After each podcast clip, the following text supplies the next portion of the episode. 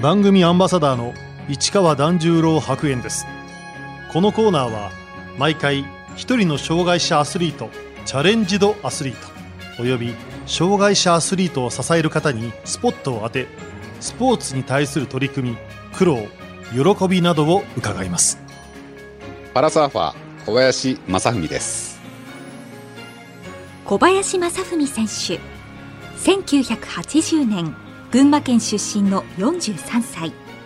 2000年事故で脊髄を損傷し車椅子生活に。それまで続けていたサーフィンを諦めますが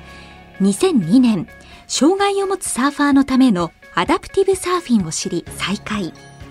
2016年から本格的に競技に取り組みアメリカ・サンディエゴで行われた世界選手権に日本人選手として初めて出場しました。競技名がパラサーフィンに変わってからも世界選手権に日本代表として連続で出場。パラサーフィンの普及活動にも取り組んでいます。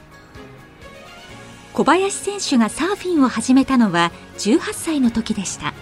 自分群馬県出身で海なし県っていうところもあるんですけどやっぱ海への憧れがあってもともとまあスノーボードだったりとかやっぱりスポーツが好きで横乗りが好きで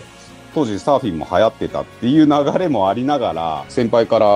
のサーフボードとかウェットスーツあのいらないのあるよっていうんで譲ってもらったのがきっかけでそこから行くようになりましたね。地元群馬に近い茨城や千葉の海でサーフィンをしていた小林選手2000年千葉でサーフィンをした帰り道に事故が起こります当時あの台風シーズンで台風の時って結構こう波があったりとかするんですけどその帰りに帰ってた時にすごい大雨が降ってきまして高速道路をパイドルプレーニング現象になってそのまま壁に突っ込んででそのまんまこう外に出されてで、まあ、脊髄を損傷して、下半身不随って形でしたね。手術術後、ICU のベッドの上で、パッと目覚めた時に、両親が、おとんとおかんが目の前にいたんですね。本当にもう、今までその時まではもう謝ったことなかったんですけど、いろいろやんちゃしていく中で なかったんですけど、本当初めて謝りましたね。もう本当、前マジごめんっつって、本当やっちゃったっつって、謝りましたね。車椅子生活となり大好きなサーフィンができなくなった小林選手退院後地元のサーフショップで働いていましたが2002年先輩と一緒に行ったアメリカ・サンディエゴで障害者が波に乗るアダプティブサーフィンというスポーツがあることを知ります各々の障害の状態に合わせたサーフィンの形っていうところで、まあ、自分は本当に正座ができるので正座で乗るニーボードスタイルっていうことでで、中には義足でサーフィンだったりとか、本当にうつ伏せでサーフィンだったりとか、目の見えない人、まあ、おのおのの状態に合わせたサーフィンのスタイル。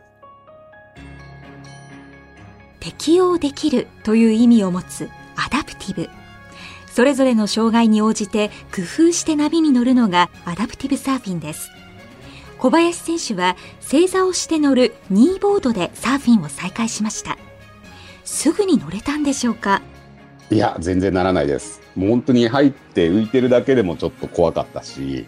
サーフボードに乗ってもやっぱり足は落ちちゃったりとかするし、とにかく怖かったです。で、本当に波に近い、本当姿勢も体勢も低いので、正座なので、ちょっとこう波に近かったりとかするので、またそれはね、すごくやっぱり楽しいところなんですよね。そのニーボードの魅力というか。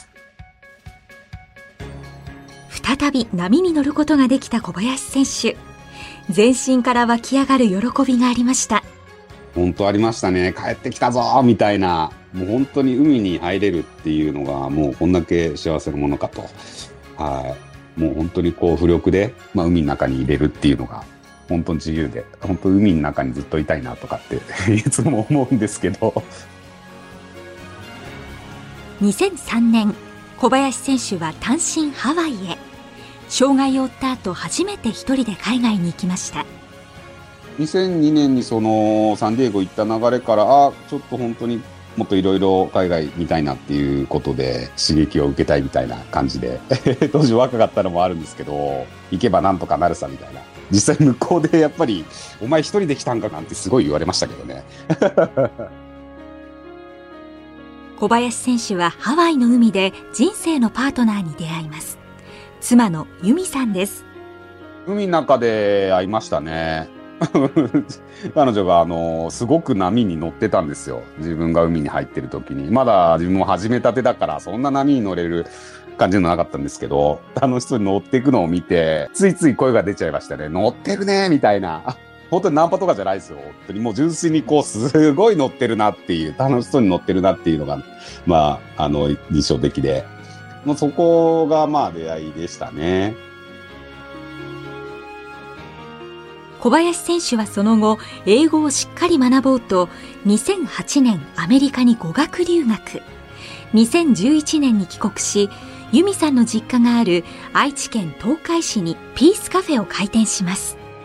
お店やろうっていうことは留学してる時から思ってたので、何か自分でやりたいなって、コーヒーショップやりたいなっていう風なあの思いはあったので、で、それで店を開けた1年後ですね、結婚したのは。ピースカフェは、やっぱ自分の好きなものを本当に詰め込んでいこうっ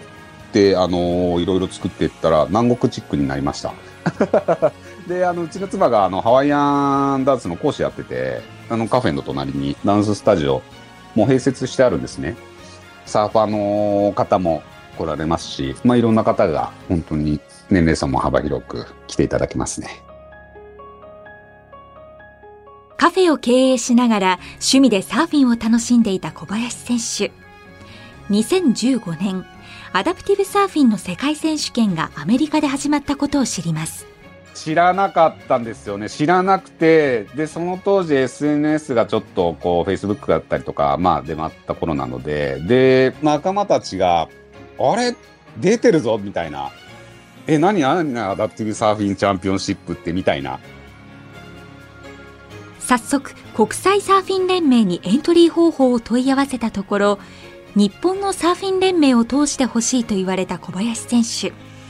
直接日本の連盟に出向いて説明しました。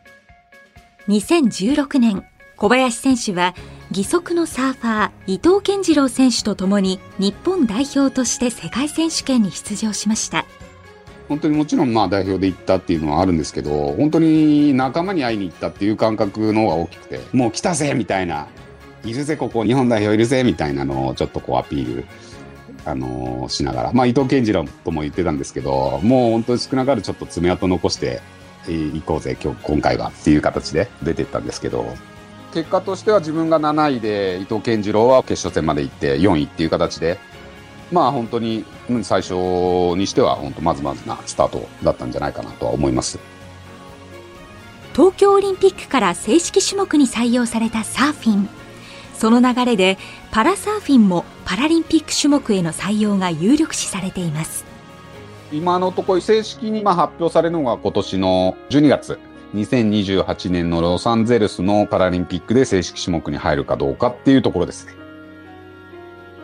パラリンピックに採用される場合どういうクラスが想定されているんでしょうか？今言われてるのは9つのクラスに分かれてるんですねスタンドのクラスで腕の障害で膝下の障害、まあ、義足だったりとかで、えっ、ー、と、膝上の切断のスタンドの障害。それで3つ。で、2クラス。で、プローンって言って腹ばいで乗るクラス。プローンアシストって言って首から下の麻痺の人のクラス。で、ブラインドの人が全盲と弱視のクラス。で、ウェーブスキーっていうカヌーみたいなのに乗って波乗りするクラス。それの9にざっくりあの分かれてるんですね。まあそこから、まあどういった形でね、カテゴリーによってはちょっとね、選手層が薄いところもあるので、そういったところのジャッジがね、どういった形で入るかはちょっとわからないんですけど。早ければ5年後、2028年のロスパラリンピックで正式種目採用が見込まれるパラサーフィン。小林選手もその時に備え準備を進めています。もう目指しますよ。そうなったらなったで。はい。そこは一つの目標なので。まあ、そこがね、すべてではないんですけど、他にもね、あのー、世界戦っていう形で、インターナショナルな大会は US オープンだったりとか、ハワイの大会だったりとか、まあ、いろいろ、いろんな国で増えているので、まあ、そこでの実績もどんどんどんどん作っていきたいなとは思いますね。現在、小林選手の世界ランキングは4位。メダルを狙うには、上にいる3人に追いつく必要があります。もう本当レベルは高いクラスなので、その2位クラスって彼らを倒してのあのワールドチャンプだと思ってるので、絶対王者と言われる世界ランク1位の選手はオーストラリアの選手。43歳の小林選手よりもはるかに年上です。あの、本当に自分の師匠でもあり、超えなきゃいけない相手でもあるんですけど、ニーボーダー、マーク・モノ、モノって呼んでるんですけど、まあ、62歳なんですよ。それでも、やっぱりタイトルを取り続けてるっていう凄さがやっぱあって、自分たちのクラスだと、やっぱそこは超えていかなきゃいけない壁だなっていうのは、すごくやっぱあるんですよね。パラサーフィンが正式種目に採用されるため国内のパラサーファーを増やすことにも取り組んでいますとにかく一人でも多くの方に知っていただきたいっていうことで、まあ、イベントだったりとか、サーフコンテストでデモンストレーションやらせていただいたりとか、まあ、講演だったりとか、まあ、トークショーだったりとか、自分呼ばれれば本当に全国どこでも、あの、行くようにしてるので、とにかく、こう、多くの方に知っていただいて、で、今後、あの、選手、やりたいっていう形で繋がっていけばいいなっていう形に、で、本当に活動してますね。もうとにかく次世代の子供たちの選択肢の一つになればね、いいなと思うので、本当とにかく新しい競技なので、知っていただくっていうのを第一に活動してます。カフェ経営と競技生活を両立させている小林選手。一日のスケジュールは？えっ、と、午前中にトレーニング、で、午後からお店。で、うちの、まあ、あの、妻だったりとか、スタッフの人が入れるときは海ですね。遠征とか行くときは、スタッフの方だったりとか、妻だったりとかが入って、あの、お店を回してくれてるっていう形ですね。こうやってやらせてもらってるっていうことは、本当に何よりも、本当ありがたいですね。はい。今後、目標にしている大会は？?9 月に US オープン、カリフォルニアですね。それがツアーの最終戦になりまして、で、11月の世界戦、またカリフォルニアですけど、まあ大きな大会って言ったらその2つですね。9月と11月。今年の4月、静岡県の静波市で日本で初めてパラサーフィンの国際大会が行われました。40人、45人とかそのくらいですたかね。でもまあ初めての大会にしては申し分ないあの、選手の数だし、まあ、ましては国際大会だったので、海外からも、あの、来てくれたりとかして、本当にすごく盛り上がりました。競技としてのパラサーフィンの見どころとは？とにかく、こう、アダプティブサーフィンっていうその空間ですね。本当自分たちうまい下手とじゃないので、あの、とにかくこう、波乗りできるんだよっていう形。ね、義足だろうと腕がなかろうと、